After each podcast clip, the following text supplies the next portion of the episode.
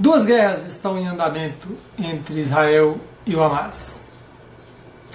Uma é o confronto armado em si, a outra é a guerra de informação. O que torna qualquer análise, qualquer juízo sobre o assunto muito difícil, muito arriscado. Mas, curiosamente, há um grande número de pessoas escrevendo, falando, postando, analisando e emitindo juízos enérgicos, convictos sobre o tema. Com base no quê? Eu penso que há um grande número de pessoas cuja base para fazer as afirmações que fazem, as análises que fazem, as conclusões a que chegam,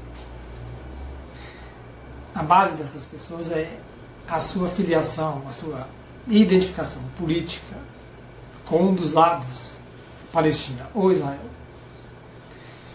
E essa identificação política prévia determina, aí a palavra é determina mesmo, toda a sua leitura, todo o seu exame das informações e dos fatos.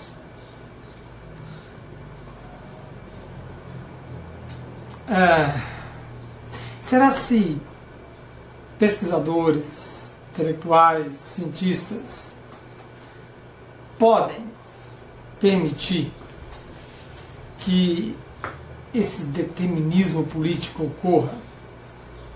Será se um profissional cuja tarefa primordial é produzir e difundir o conhecimento pode permitir isso? Pode fazer isso? Poder pode. Talvez a melhor pergunta é: será se deve? É claro que todos nós estamos imersos numa cultura, temos nossas preferências políticas,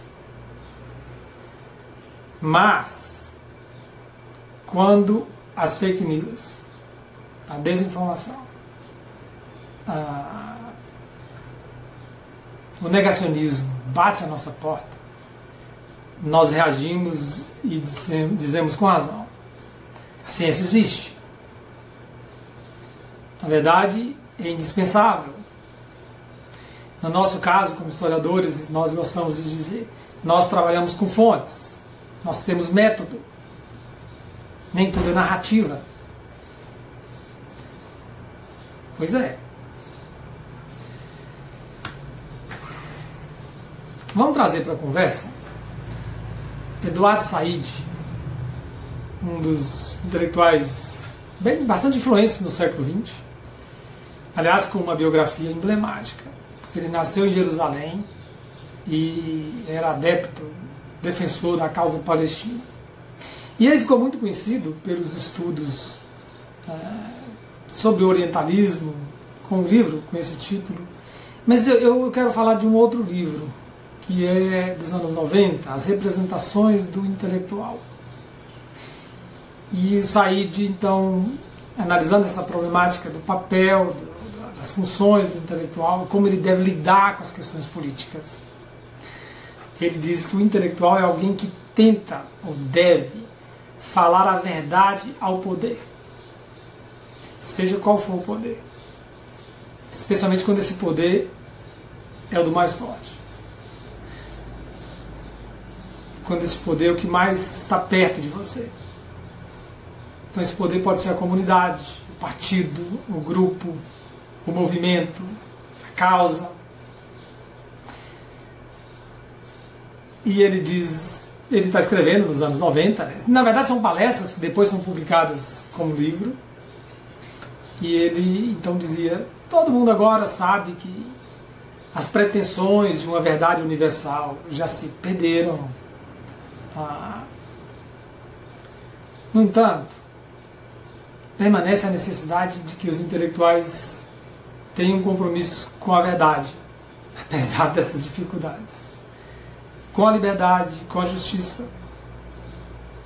E para isso, dizia Said, ele dizia: Eu sou contra a conversão e a crença em qualquer tipo de Deus político. A frase dele, Said.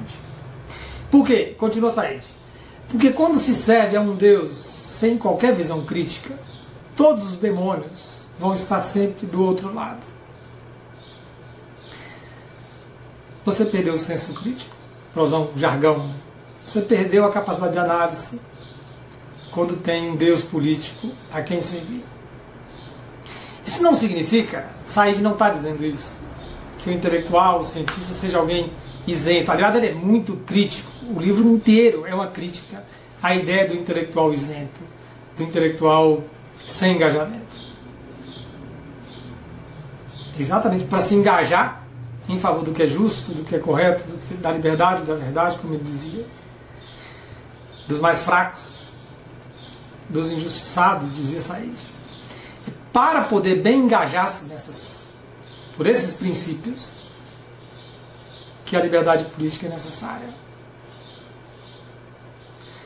Termina ele dizendo: esses deuses, deuses políticos, sempre falham. Por isso, o intelectual deve ser secular e cético. Seu compromisso é com a verdade, a justiça e a liberdade. Contra os deuses da política, o ceticismo é imprescindível.